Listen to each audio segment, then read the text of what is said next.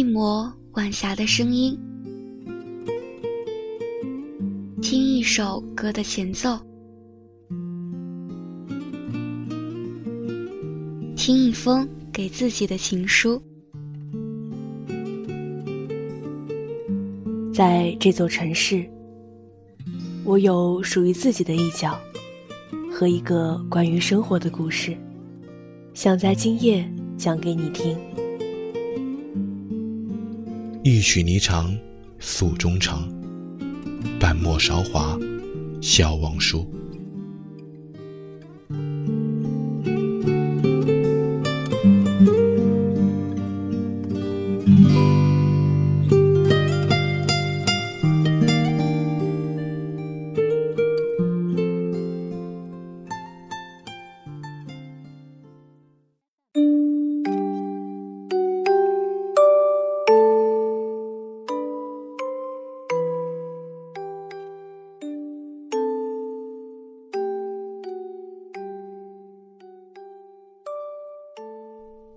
好，这里是 FM 八五点一淮海之声无线广播电台，欢迎收听本期的小网书。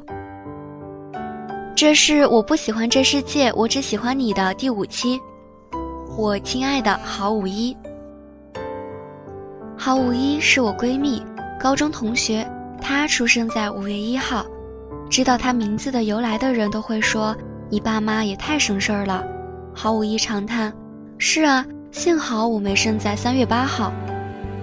据说郝五一小时候生了场特别大的病，差点没命，所以他爸妈对他在学习上没什么要求，只要他身体健康，能蹦能跳就行。郝五一也特别争气，大大小小的考试从来没有跌出过倒数前三名，发挥很稳定。他爸也不着急，总说没关系。以后爸爸交择校费，让你进 X 中。我们那代小孩都是听着，进了 X 中就等于一只脚踏进了重点大学门槛的教育长大的。但是后来我们都发现，能不能考上大学跟这只脚没多大关系。郝五一放心大胆地玩了三年，中考那年，教育局突然改革，规定不准交择校费，按考分决定进什么学校。他们全家都傻眼了，他爸托了半天关系也没辙，直到后来我们校长巧立名目改收建校费，郝五一才跨进 X 中大门。刚进校时我压力特大，初中我还能混个前十，来到了这里才知道人外有人，举目四望皆是学霸，跟他们一比我渣儿都不是，所以我对郝五一特别好。帮他买早餐，陪他做值日，吃饭都把肉挑给他，让他真切地体会到了同窗之爱。时至今日，他提起来都会眼泪汪汪。我实在是没忍心告诉他，其实是因为我怕他会转学。有他在，我至少不用垫底。有一回考数学，我很没把握，郝五一坐在我后面，交卷的时候，他把卷子传上来。顿时我就震惊了，后面的大题他满满当当的全写满了，我眼前一黑，心想完蛋了，这回我肯定倒数第一。下课，F 同学去帮老师改卷子，回来对我说：“放心，你比他好点儿。”我说：“你别安慰我了，我看到他全写满了。”F 同学满脸黑线地说：“他一道题没答，把题目抄了五遍。”我和郝五一都有小癖好，我喜欢收集漂亮的包装纸，他喜欢收集漂亮的笔记本。每个学期开学，他都会准备五六个新笔记本，特别庄重地写上语文笔记、数学笔记、英语笔记等。每一本认真记完五页就坚持不下去了，后面全部拿来画五子棋。我们以前上课传纸条，交流各种八卦，大家都是用草稿纸，随手一撕。只有郝五一为此特别准备了一个传话本，这个本子堪称我班的八卦传记，详细记录了谁跟谁谈恋爱，谁跟谁分手，谁当了谁的小三儿。后来这个本子不幸被班主任查获，班上所有秘密都被班主任知道了，大家恨不得掐死郝五一。有一阵子班上流行穿耐克板鞋，空军一号那一款，好像是四百多块钱一双。这种时候我就万分痛恨自己不是独生子女，妈妈预算有限，我知道她挣钱不容易。观潮嘴甜会撒娇，缠着妈妈先给她买了，我就不太忍心再要一双。说心里不介意那是假的，十六七岁正是虚荣心最强的时候，看到别人的脚上穿的都是名牌，而自己穿的是几十块钱的杂牌，感觉说话都没底气了。有一天上体育课，自由活动时，女生们围在一起闲聊，大家聊到耐克新出的板鞋。然后发现，全班几乎人人都穿的是耐克或者阿迪。突然有一个女生说：“没有啊，乔伊就不是。”又有人指着我脚上的鞋子问：“你那是什么牌子啊？”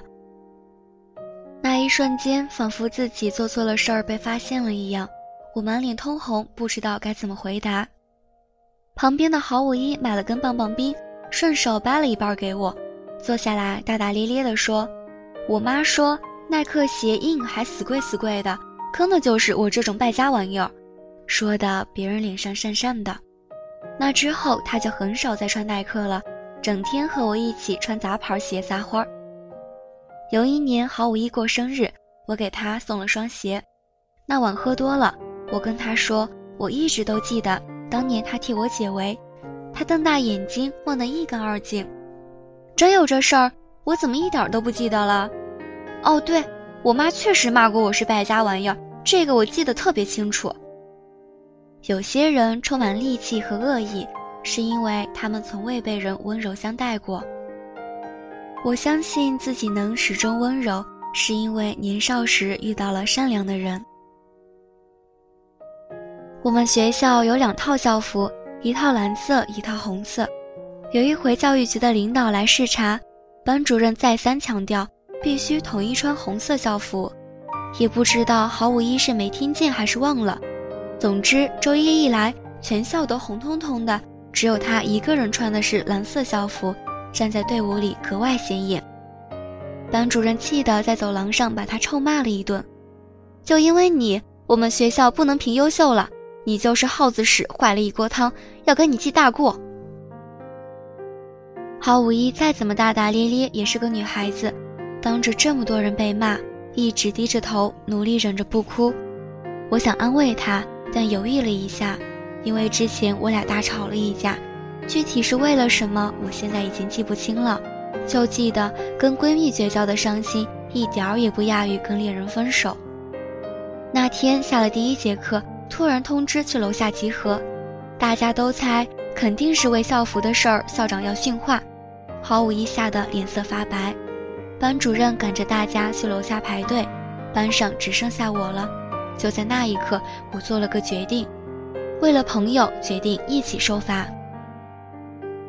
我换上了蓝色的校服，走在队伍里。F 特别吃惊，因为我穿的是他的校服。他经常懒得把衣服带回家，校服都塞桌箱里。郝五一一看到我，愣了一下，然后哇一声就哭了，哭得特响亮。看见他哭，我也哭了，可能是害怕自己真的也会被记大过吧。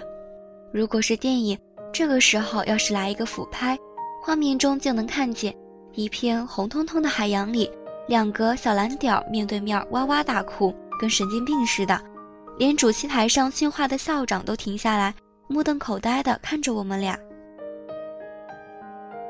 当然，后来我们没有被记过，只被罚打扫了一个月卫生。郝五一跟我说，那是他长这么大最丢人的一次经历，却因为我让记忆无比温暖。那时候他就觉得我一定是他一辈子的朋友。郝五一特别偏科，数理化三科加起来还没语文一科高。升高二那年，学校据传要分重点班、次重点班、平行班，郝五一开始着急了。F 君是乖宝宝，必须按时回家。我把观潮拉来给郝五一补习，然后我的噩梦开始了。通常情况是这样的：观潮扔出一道题，郝五一还在读题目，观潮已经刷刷刷写完答题思路。郝五一说：“你写啥？我根本看不懂。”观潮，这都看不懂，我已经写的很详细了。我伸头一看，靠，答题步骤需要五步，观潮大爷直接从第一步跳到最后一步，完全看不懂他那个答案是从哪儿算出来的。后来我们总结，观潮有他自己的思维，只有他自己能理解，而且我们还不能说他，说了他就生气摔桌子走人，骂你们蠢死了。通常这种情况我就闭嘴。按我以往的经验，跟他吵架耗时耗力，胜算还很少。但郝五一不同，郝五一是永远不会服输的，跟头牛似的，蹭一下就上去了。两个人吵得天翻地覆，各种人身攻击。就在我以为他们会绝交的时候，这两个人居然又坐回去，一边抄一边研究如何从第一步算到第五步。这也算是一种特殊的相处模式吧。观潮从小跟我一起长大，他没什么性别概念。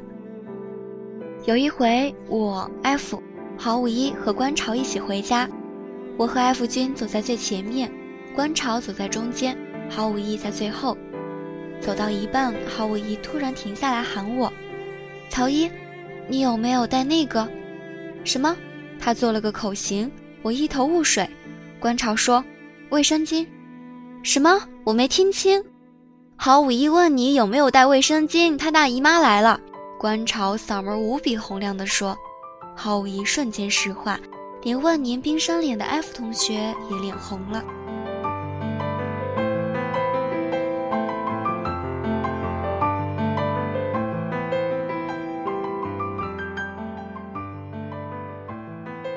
郝五一有一个青梅竹马的男朋友，比他大四岁，在读大学。他们父母的关系特别好，有时候还直接互称亲家。大概也是因为有男朋友宠着，郝五一一直没心没肺，大大咧咧。可是高一那年，男生突然跟郝五一提出了分手，郝五一很伤心，整个人都瘦了一圈，魂不守舍了半个月。有天晚上，他突然打电话给我。说明天要和男生好好谈谈，最后神神秘秘地问：“你会化妆吗？”我当然不会。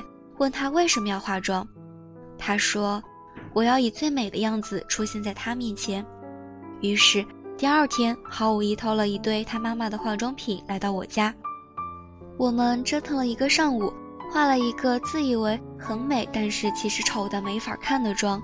我赞美她是中国的帕里斯。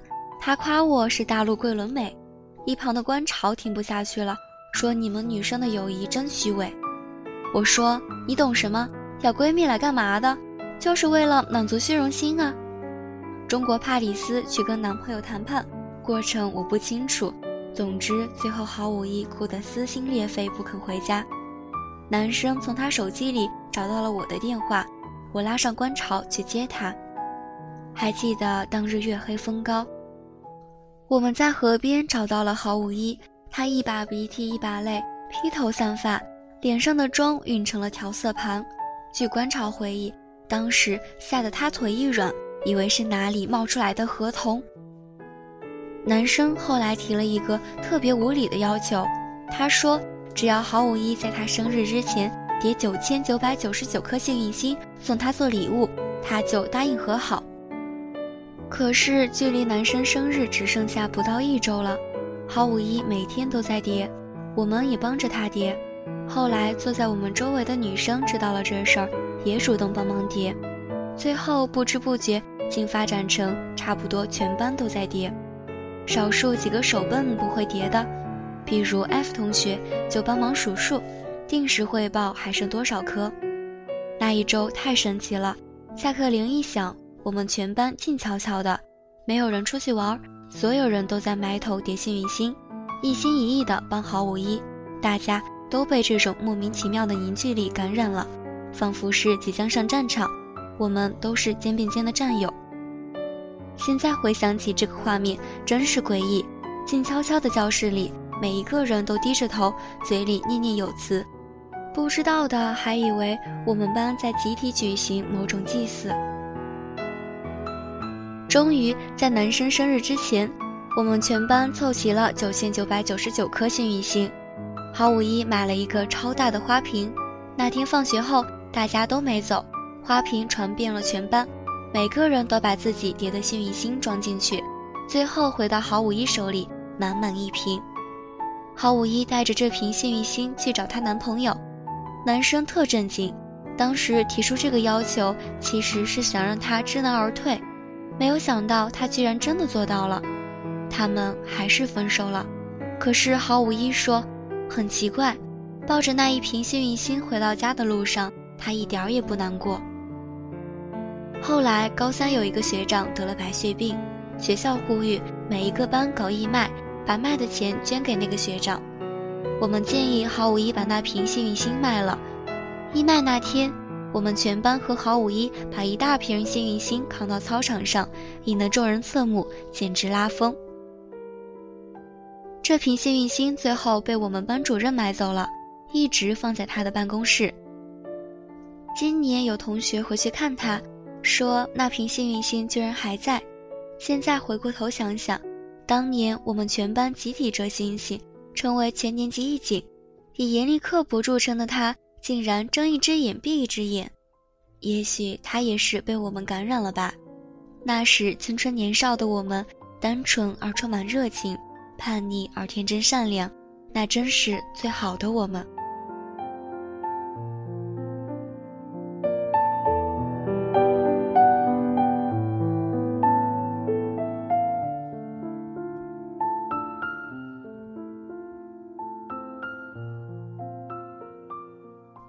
某日和郝五一喝酒，郝五一同学相亲相了无数，但是一直没定下来。我问他为什么，他说我有心理障碍。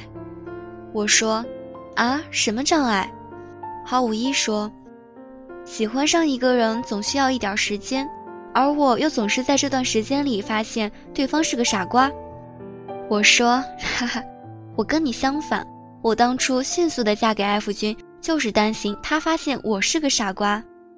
艾弗君在旁边歪着头听了半天，最后说：“难怪我一直觉得不对劲儿，原来是被碰瓷儿了。”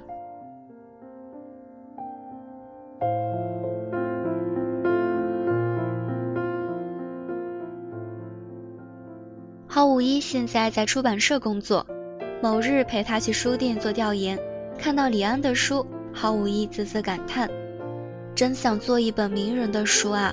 封面文案都不用写，放上作者名就能畅销。我说那倒是，你努力做一本张艺谋的书也是这个效果。全中国想做张艺谋书的编辑多了去了，我怕抢不到。我倒是觉得你和艾弗都是潜力股，以后等你们出了名，一定要把自传给我做。我这么不求上进，指望我是不可能了。当然没有指望你了。F 出名就行了呀，到时候你的书就是知名企业家 F 先生第一任发起的首本传记。等等，为什么是第一任？他还有第二任吗？这就说不定了。赚钱多了，受到的诱惑就大。我打算把他的一二三四任都出自传，做成一个系列，绝对畅销。再见，我打算现在就和你绝交。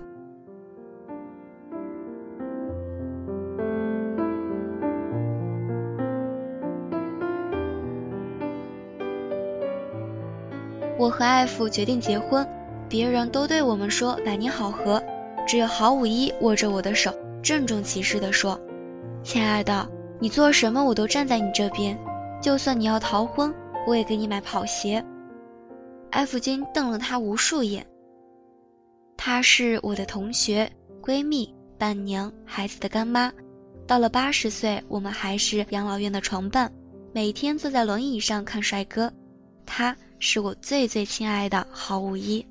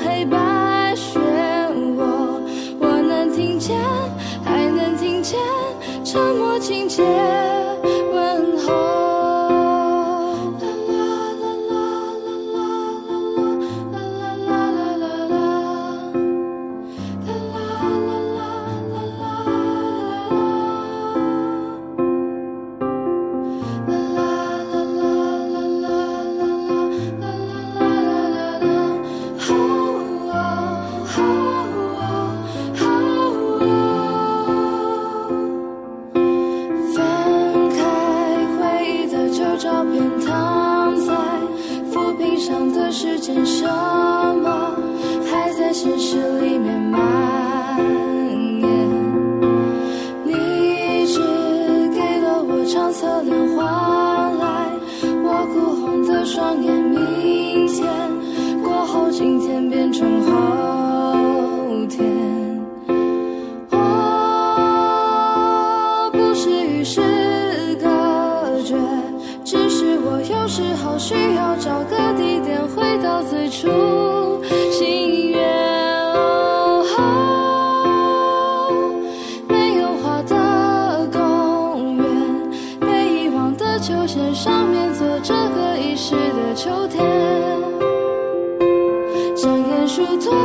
托